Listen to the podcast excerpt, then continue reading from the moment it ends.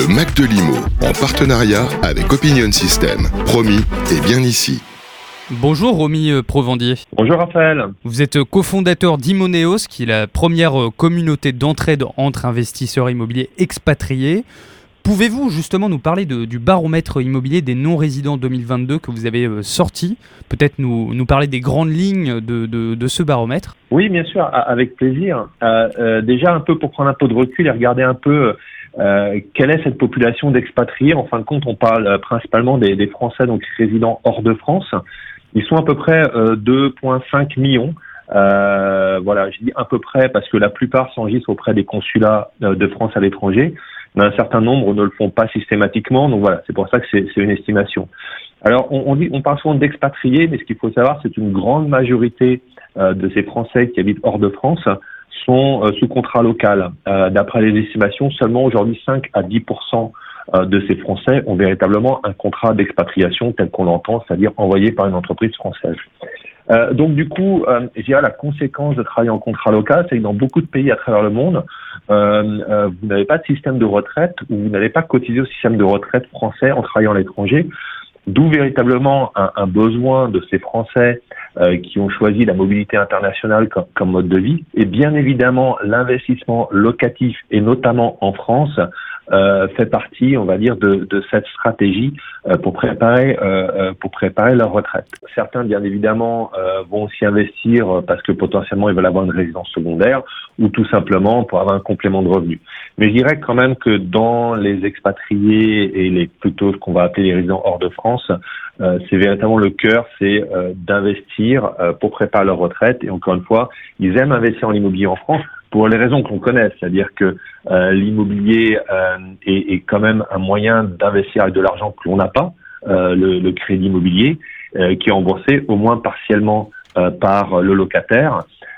et la France bénéficie quand même, je dirais, d'un environnement favorable pour investir dans l'immobilier. Premièrement, comme c'est des Français qui résident hors de France, qui connaissent bien l'immobilier en France et connaissent bien aussi certaines villes.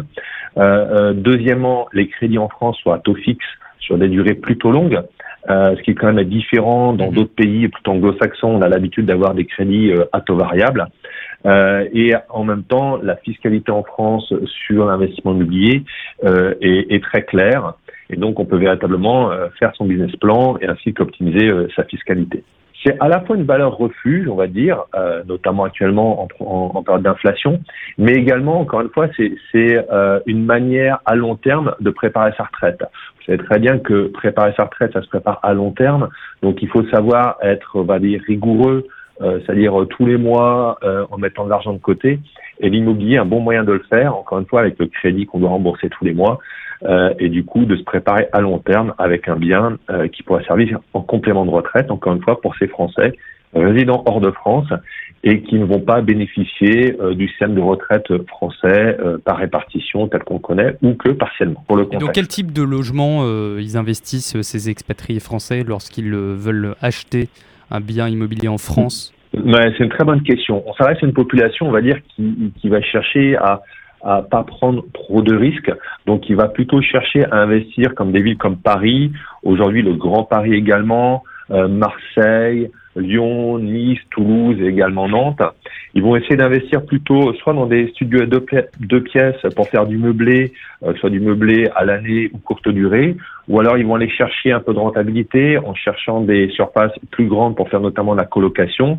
Euh, certains, mais c'est quand même plutôt une minorité, vont se tourner vers l'achat d'immeubles, euh, notamment dans des villes comme Mulhouse et Poitiers, pour chercher un, cash flow positif ou neutre. Mais ces expatriés français finalement investissent le plus dans la région parisienne, dans le Grand Paris, et notamment euh, parce qu'il y a des nouvelles lignes de, transport en commun qui boostent finalement l'attractivité. Euh, c'est ce qui était écrit dans votre étude, c'est bien cela? Absolument. Ce qu'il faut bien comprendre, donc on est en train de donner sur des personnes qui préparent leur retraite, donc ils ont besoin d'avoir un, un, investissement, on va dire, plutôt sécurisé. Donc historiquement, euh, Paris représente toujours à peu près 17 euh, à 20 en fin de compte des demandes que l'on voit des, des membres d'Imoneos. Avec l'arrivée du Grand Paris et donc qui s'étend, effectivement, on voit une grande attractivité pour commencer à investir dans les villes du Grand Paris, que ce soit à Massy, que ce soit à Orly, que ce soit la région Est, où des, des grandes lignes de métro arrivent, qui permet effectivement d'augmenter le rendement. Le Mac de Limo, en partenariat avec Opinion System. Promis, et bien ici.